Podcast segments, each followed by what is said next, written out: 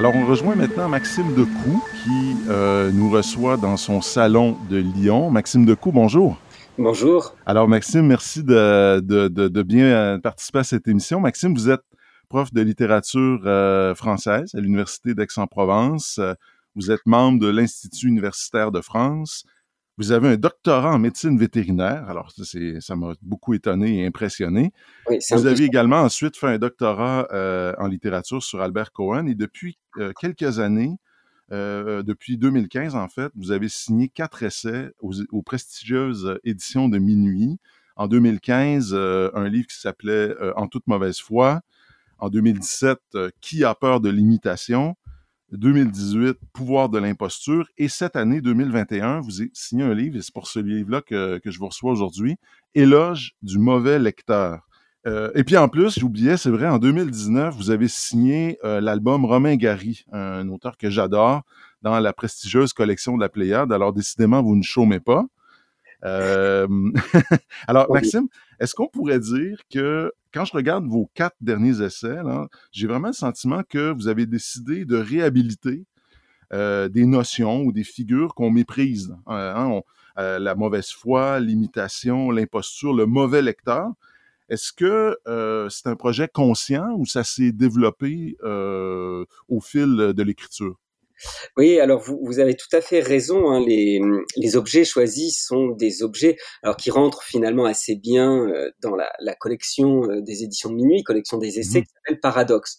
Donc euh, en effet, c'est une démarche qui repose sur un paradoxe, de s'interroger sur une notion qui est une notion généralement dévalorisée comme la mauvaise foi, l'imposture ou encore la mauvaise lecture. Alors je suis pas sûr qu'il y ait un, un projet conscient au départ Mmh. mais ce qui m'est quand même apparu, c'est que la littérature ne s'accorde pas forcément avec la manière dont on regarde ce genre de questions. Et ça, je m'en étais rendu compte sur la, question de la mauvaise foi, où mmh véritablement la, la, littérature a tendance à faire de cette mauvaise foi par moment quelque chose d'extrêmement positif et euh, notamment chez un, un, écrivain que vous avez cité tout à l'heure euh, qui est Romain Gary euh, mmh parce que cette mauvaise foi c'est quelque chose qui permet de ne pas être ce que l'on est d'être ce que l'on n'est pas.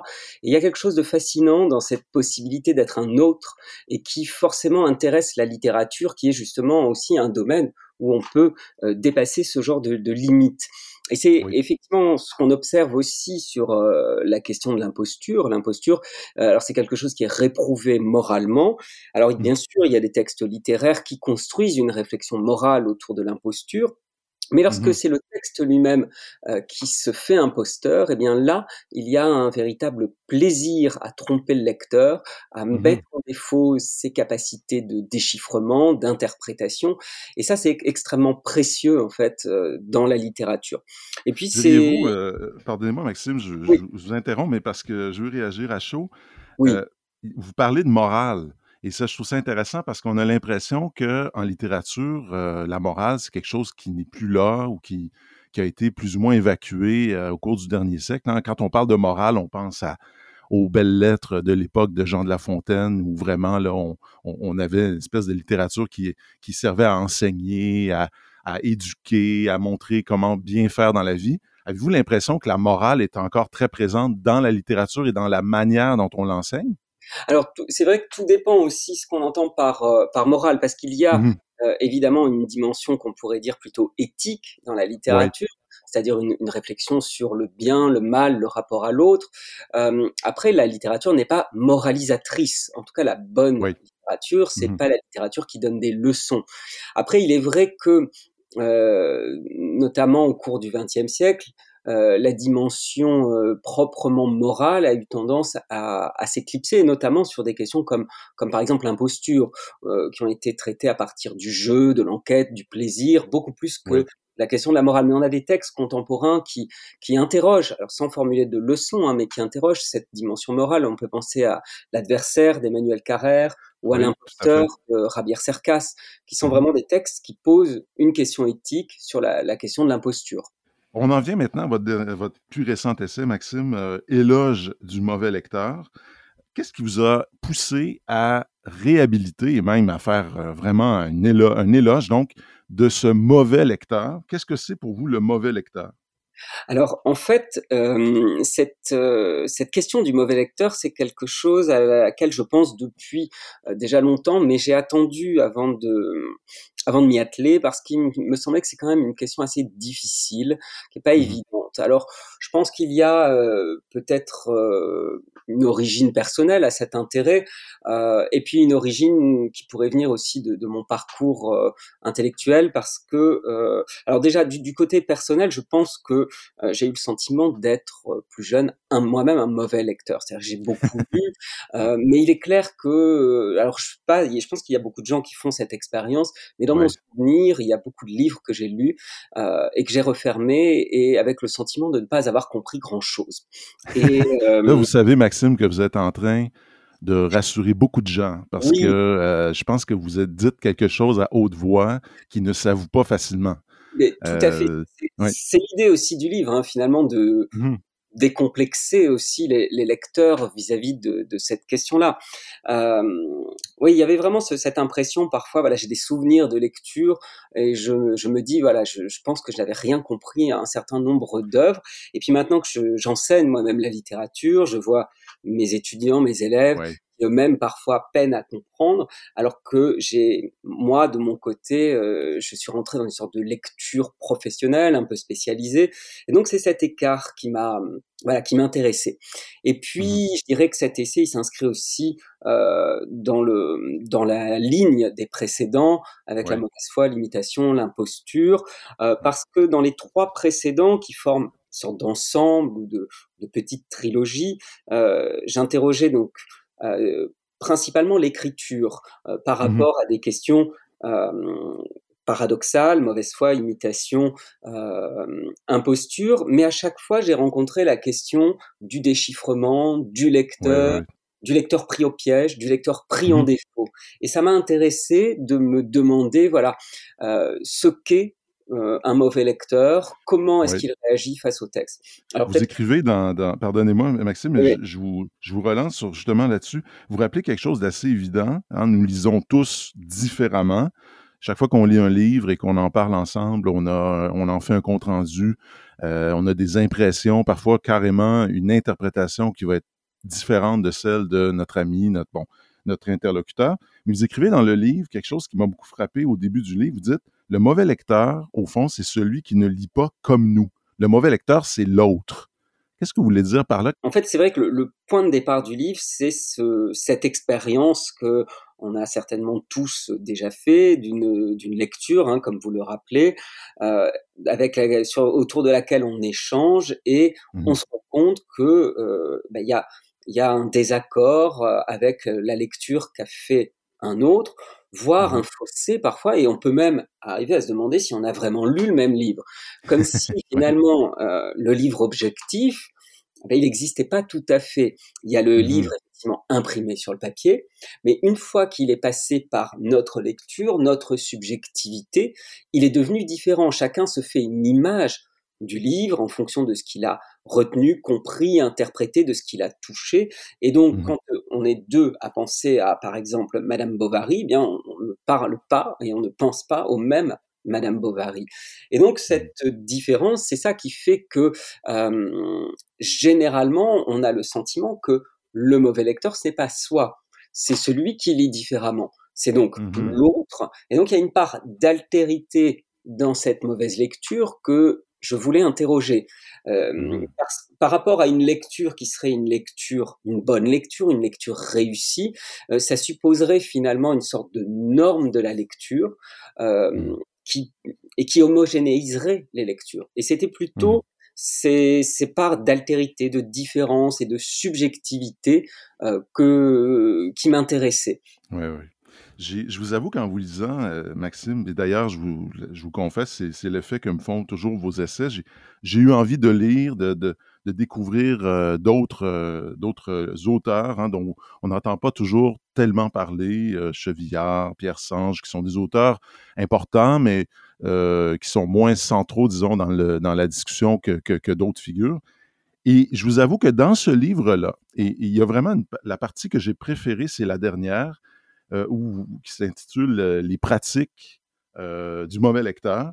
Et là, c'est vraiment amusant et à la fois fascinant parce que vous nous donnez presque un cours sur l'art de mal lire. Et là, je me suis dit, j'ai envie de, mal lire moi aussi. Pourriez-vous me... Alors, vous donnez des exemples, vous donnez presque des, types de mauvaises lectures. Euh, je ne sais pas si vous êtes d'accord avec moi, on pourrait peut-être les prendre, en prendre quelques-unes, puis nous donner un peu un aperçu de ce que c'est que mal lire en fonction de telle ou telle euh, méthode. Par exemple, la première méthode que vous présentez pour mal lire un livre, alors c'est lire le nez en l'air. Qu'est-ce que vous voulez euh, dire par cette méthode-là? et vous avez tout à fait raison, la, dernière partie du livre, d'ailleurs, enfin, l'ensemble du livre, mais surtout cette dernière partie, c'est quand même une sorte d'invitation à la mauvaise lecture ou de mode d'emploi. Mmh. Et d'ailleurs, euh, le lecteur, euh, mon, que j'espère mauvais, est interpellé euh, dans le texte par un, pronom vous. Donc, vous espérez des mauvais lecteurs de votre livre, c'est ça? Voilà, tout à fait. et, alors, c'est un peu le paradoxe aussi du, livre. Hein. Euh, mais effectivement, l'idée, c'est que de fournir à mon lecteur des manières de mal lire à partir d'exemples pris chez des mauvais lecteurs dans la littérature pour lui montrer à quel point mmh ces mauvaises lectures peuvent être créatives ou à quel point elles s'éloignent des, des, sentiers battus et donc elles réinventent les textes. Mmh euh, et donc voilà, donc j'en passe plusieurs en revue. Et dans la dernière partie, ce sont surtout les manières pratiques de mal lire, euh, pas simplement dans l'interprétation, mais dans le comportement concret du lecteur. Alors lire le, le nez en l'air, c'est-à-dire, euh, alors ça c'est pareil, c'est une expérience. Alors je, ne sais pas si c'est universellement partagé, mais que moi j'ai régulièrement. Je pense que oui. Je pense hein? que oui, Maxime. C'est, vous me rassurez, c'est que euh, il arrive quand même fréquemment qu'on lise plusieurs pages euh, en pensant à complètement autre chose. Euh, et que effectivement l'esprit progressivement à partir de ce qu'on lit mais aussi à partir de ce qui nous entoure euh, des bruits qu'on entend de la musique des mmh. discussions.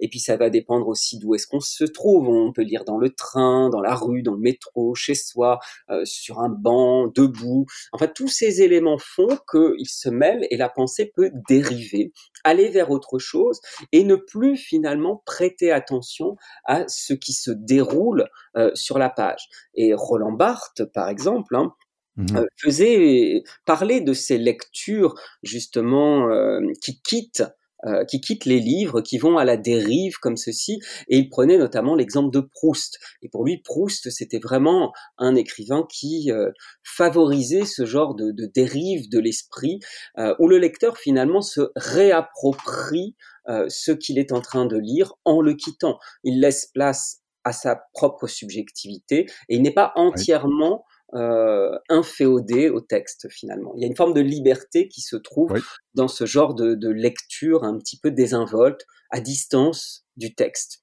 Qui est exactement le genre de lecture qu'on essaie de décourager chez nos étudiants en un sens, non? Maxime, on essaie, hein, de, on leur dit, moi, c'est drôle parce que je pense hier, je parlais à des étudiants et je leur expliquais que quand pendant quelques pages, on perd le fil de ce qu'on est en train de lire, ben, que voulez-vous? Il faut revenir en arrière et reprendre crayon à la main euh, un peu la lecture. C'est intéressant. Vous en donnez un autre, euh, lire en tous sens. Ça veut dire quoi, ce lire en tous sens, d'après votre euh, méthode pratique? Oui, alors là, c'est une, c'est une lecture plutôt buissonnière, c'est-à-dire que rien n'oblige en fait un lecteur à lire le texte du début à la fin, mot à mmh mot, euh, en, en, suivant l'ensemble du texte. Donc lire en tous sens, c'est-à-dire euh, modifier les trajets dans le texte, sauter des pages, lire en diagonale, euh, inverser des chapitres, lire la fin. On l'a tous fait, lire la fin avant de terminer le livre, alors notamment quand c'est policier pour aller voir le, le nom du, du, coupable. Mais évidemment, quand vous lisez par exemple un roman d'Agatha Christie euh, comme Dix petits nègres, dont le, dont le nom du coupable est révélé à la fin, euh, si vous allez lire ce nom au début de votre lecture, forcément votre lecture sera complètement différente, elle sera orientée par cette connaissance. Roland Barthes disait hein, que c'était le, bonheur de Proust, c'est qu'à chaque lecture, on ne saute pas les mêmes passages. Il y, a une vraie voilà, il y, a une vraie réjouissance. Et ce qu'on peut euh, observer d'ailleurs, c'est que la littérature elle-même, un certain nombre d'œuvres, incitent le lecteur à ne pas lire dans l'ordre. Euh, par exemple, dans la mode d'emploi de, de Pérec, hein, euh, vous avez euh, à la fin un index des histoires racontées et Pérec expliquait euh, qu'en fait son roman est conçu comme un puzzle et qu'il aimerait que le lecteur joue avec le texte et le lise mmh dans le désordre en suivant par exemple l'histoire d'un personnage disséminé dans tout le roman, en ne suivant pas l'ordre chronologique. Et donc il y a des trajets qui peuvent s'inventer. Dans un livre comme Marel de Julio Cortázar, c'est pareil, vous avez oui, un mode d'emploi au départ qui vous propose deux modalités de lire. C'est une sorte de livre avec des numéros et on peut se rendre d'un numéro à l'autre et il vous propose des trajets différents mmh pour modifier votre lecture. Donc on voit bien que un certain nombre d'écrivains ont eu envie d'inciter leurs lecteurs à faire euh, à faire ainsi, à modifier l'ordre du texte et donc à approcher les textes avec une plus grande liberté. C'est ça. Puis, vous en donnez d'autres exemples. On ne va pas nécessairement tous les regarder, mais il y en a un qui m'a beaucoup intéressé, parce que c'est vrai qu'il y a des livres qui nous font cet effet-là. On les lit et on a envie de les réécrire ou on a envie d'écrire à partir de la lecture qu'on fait. Hein. C'est une, c'est, euh, vous dites donc que parfois le mauvais lecteur, c'est celui qui a envie de réécrire l'histoire. Dites-nous quelques mots de cette euh, méthode. Oui, alors celle-là, donc la, précédente, c'est une lecture buissonnière. Celle-ci, c'est une lecture que je qualifie d'interventionniste. C'est-à-dire que le lecteur, et ça, on, est nombreux à l'éprouver, c'est-à-dire que face mmh à un livre, parfois, on a un sentiment d'insatisfaction par rapport à un certain nombre de choses euh, qui peuvent porter sur l'intrigue. On aimerait bien que ça se termine autrement, on aimerait bien que tel personnage réagisse autrement, euh, ou mmh même parfois sur l'écriture elle-même, on est déçu, ou alors on, enfin voilà, il y a tout un ensemble d'éléments que le lecteur peut avoir envie euh, de modifier. Et parfois, intérieurement, en fait, le lecteur les rectifie. Euh, et donc, à mmh. partir de là, le lecteur se met à ne plus suivre le texte, il s'en émancipe, et donc il s'oriente vers une forme de mauvaise lecture. Et puis, certains mauvais lecteurs, mauvais lecteurs eux, décident carrément de réécrire euh, les textes. Alors on en a beaucoup d'exemples. Euh, alors peut-être les, plus, euh, je peux parler des plus des plus impressionnants. Alors on avait toute une, si vous voulez, si on regarde euh, dans les siècles précédents, on avait euh, par exemple Balzac qui qui s'intéresse à la Chartreuse de Parme, qui en propose une lecture et qui réécrit une bonne partie du texte en écrivant à Stendhal. Donc c'est assez savoureux de voir que mmh. même les écrivains euh, s'adonnent à ce type de relecture, ou Rousseau euh, qui envisageait de réécrire le misanthrope de Molière euh, d'une certaine manière. Mais, Donc vous dites, Maxime, Maxime, vous dites, Balzac lit La Chartreuse de Parme de Stendhal et il écrit une lettre à Stendhal pour lui expliquer comment il aurait dû écrire son livre, c'est ça? Il y, a des remarques, en fait, il y a des remarques. En fait, on voit déjà que Balzac formule des conseils, mais qu'en même temps, il lit l'histoire complètement différemment. En fait, il en fait euh, une histoire politique euh, et il modifie. En fait, les héros ne sont pas euh, Frédéric et Clélia, mais sont la Sanseverina et le comte Mosca. Pour lui, c'est les deux personnages les plus importants et il écarte pratiquement l'histoire d'amour. Donc en fait, on, voit mmh. qu'il mmh fait une sorte de, de, relecture, réécriture. Et puis après, on a des, des romanciers qui ont mis en scène des personnages interventionnistes. Alors il y a, y a un roman d'Enrique Villamatas euh, qui s'appelle Mac et son contretemps, dans, dans lequel Mac, donc c'est le personnage principal, a décidé de devenir écrivain. Et pour ça, il a décidé, en fait, il a un voisin qui est un écrivain célèbre, et il a décidé de réécrire un roman de jeunesse raté de cet écrivain. Et donc, il va le réécrire pour l'améliorer. Donc améliorer l'œuvre mmh. de son mmh. voisin et la réécrire complètement. Puis après, on a des, des situations, si vous voulez, euh, qui, qui, ont, qui ont été mises, mises en scène dans des, dans des romans. Par exemple, euh, je pense à, à, Stephen King dans Misery. Euh, alors dans, dans Misery, c'est souvent, il y a, y a, souvent des réflexions sur l'écrivain chez, chez Stephen King, mais dans, dans ce roman-là, en fait, c'est un, un écrivain de best-seller qui s'appelle Paul Sheldon, qui a un accident à cause d'une tempête de neige et il est donc je crois qu'il a les, deux jambes, euh, il peut plus marcher. Euh. donc il est mmh recueilli par une, une ancienne infirmière. Euh, Annie Wilkes qui le recueille chez lui et elle décide de le soigner puisqu'elle est une ancienne infirmière chez lui et progressivement elle découvre en fait dans ses affaires le manuscrit de son prochain roman et elle constate qu'il va faire mourir son héroïne, l'héroïne qui est dans tous ses textes, c'est qui s'appelle Misery et qu'il compte la faire mourir dans le prochain texte. Et là, ah euh, Annie ne le supporte pas et donc elle décide de réécrire par anticipation le texte. Et donc, elle fait chanter Ah oui. Paul Sheldon en le torturant, euh, en lui proposant un chantage. Pour avoir la vie sauve, Paul Sheldon doit réécrire et sauver la vie de Misery. C'est c'est- un fantasme, si vous voulez, chez l'écrivain qui met ça en scène. Il y a une sorte de terreur face à son propre lecteur. Oui, oui. temps, on sent qu'il y a un plaisir à voir un lecteur tellement passionné par ses propres textes qu'il pourrait en venir à des actions qui tombent sous le coup de la loi, euh, afin de s'approprier et d'écrire avec l'écrivain ces textes. Oui. Alors bien sûr, je ne veux pas avoir d'ennui, je n'invite personne à se comporter comme ça, même si j'invite à la mauvaise lecture. Ça m'a fait penser, Maxime, à, à l'histoire d'Arthur euh, Conan Doyle, quand euh, Conan Doyle euh, fait mourir dans un livre Sherlock Holmes. Euh, euh, le public euh, britannique est scandalisé au point où Conan Doyle va se sentir obligé de, de ressusciter, ressusciter son personnage. Tout à fait. Donc, le, le lecteur a un pouvoir. Là, dans ce cas-là, c'est pas tant un pouvoir de relecture, mais, mais le lecteur, quand met une pression, puis n'importe quel écrivain voit bien que les, les, les, les, euh, ses lecteurs euh, attendent parfois des livres et parfois en attendent des livres qui sont très précis. hein. Les, lecteurs ont des attentes. Et on, on observe, c'est un phénomène qui s'est beaucoup développé à l'heure actuelle avec les, les forums, les fanfictions, les ouais. séries, etc. Et je, je crois que les, les- les réalisateurs sont très attentifs aux réactions justement de leurs spectateurs euh, par rapport aux épisodes qu'ils conçoivent euh, ensuite. Et donc effectivement, ça, ça crée des formes d'interaction entre les, Mm. les spectateurs et les, et les réalisateurs dans ces cas-là. Tout à fait. À la lecture de votre essai, Maxime, euh, on comprend, et ça, c'est une chose que j'avais aperçue, mais j'avoue que je ne l'avais pas vu à ce point-là. Euh, on voit combien euh, les auteurs de, romans en particulier sont fascinés par les personnages de mauvais lecteurs.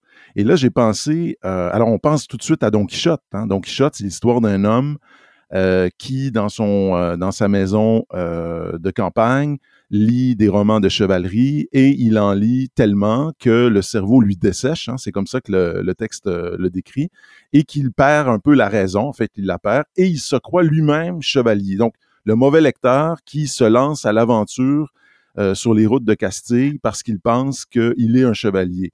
L'autre exemple, c'est Emma, Bo- Emma Bovary, hein, qui, euh, à force de lire des romans d'amour, euh, des, romans l'eau de rose, s'imagine que euh, ben, le monde est rempli de chevaliers ou de, de princes charmants qui n'attendent que, de la servir.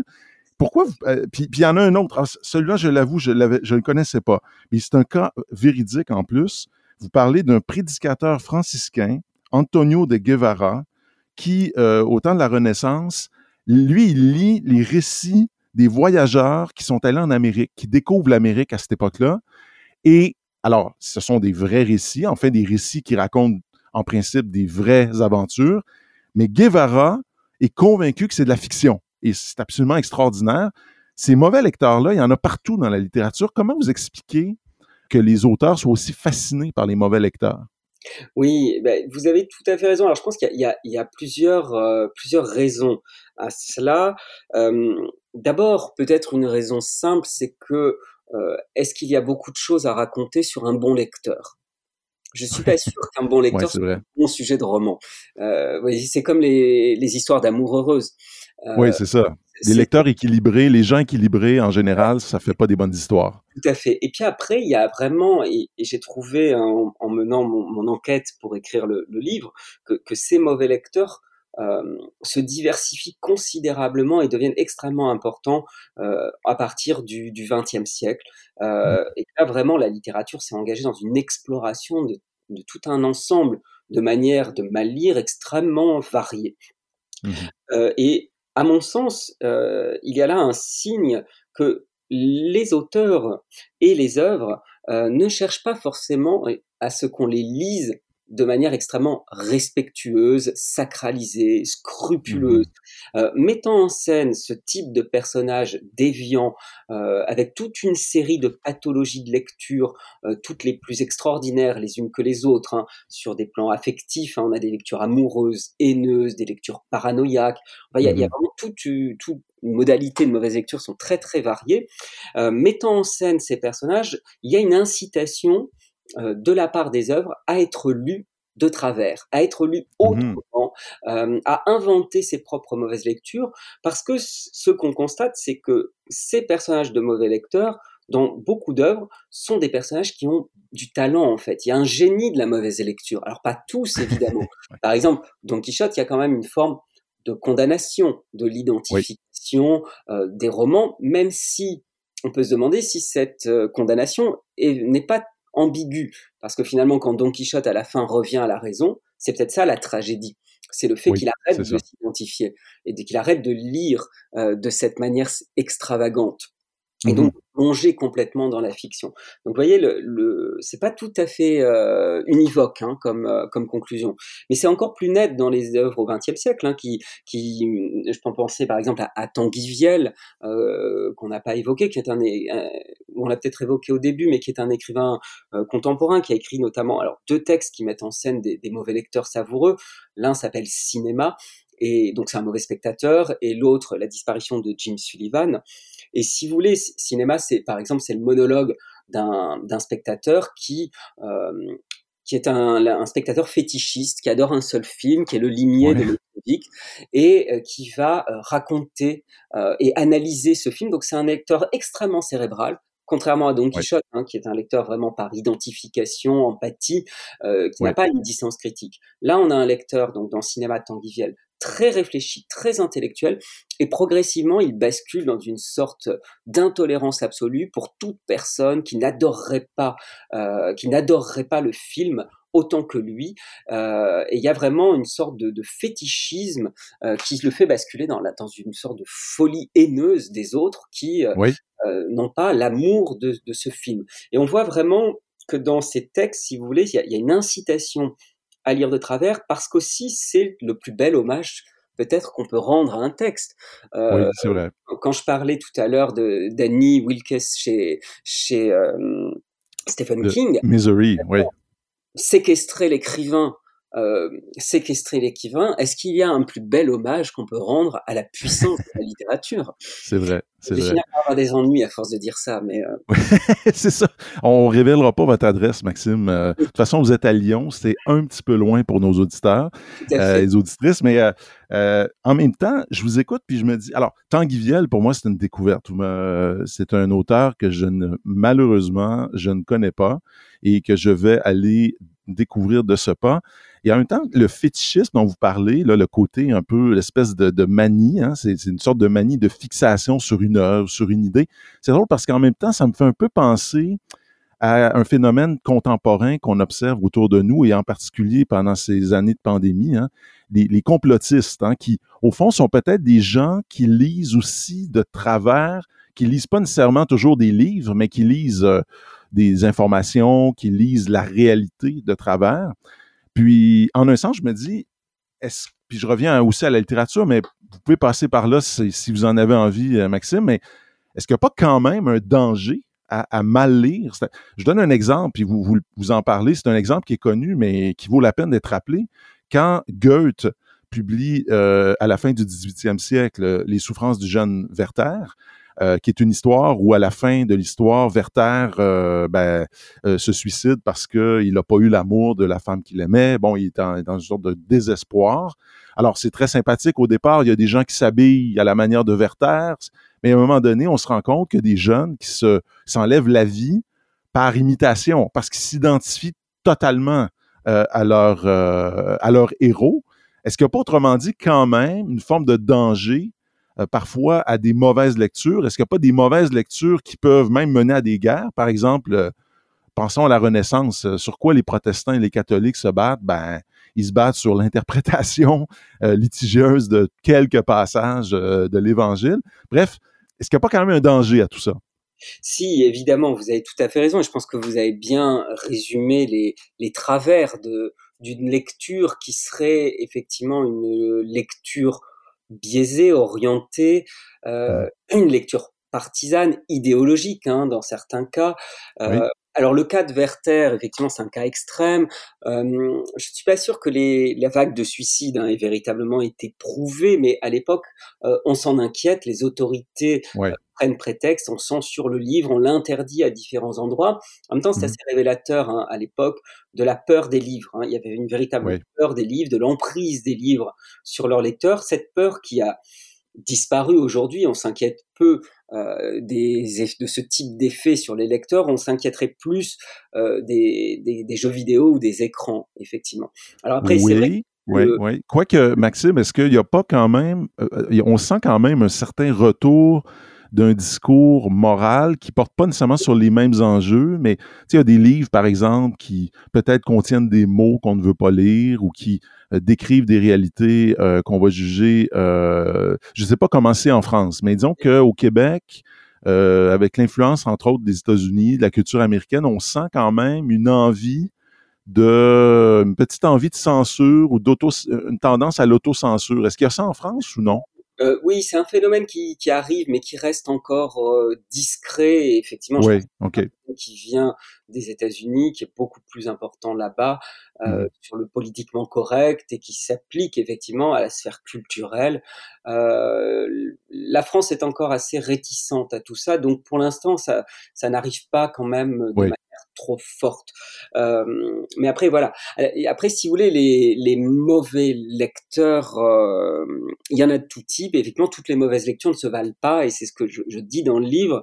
Euh, mmh L'idée, c'est quand même de, de faire de s'intéresser ici à des, à des lectures qui sont des lectures euh, créatrices, euh, des lectures libérées et qui sont en même temps un éloge de la, de la lecture, hein, de tout type de mmh lecture.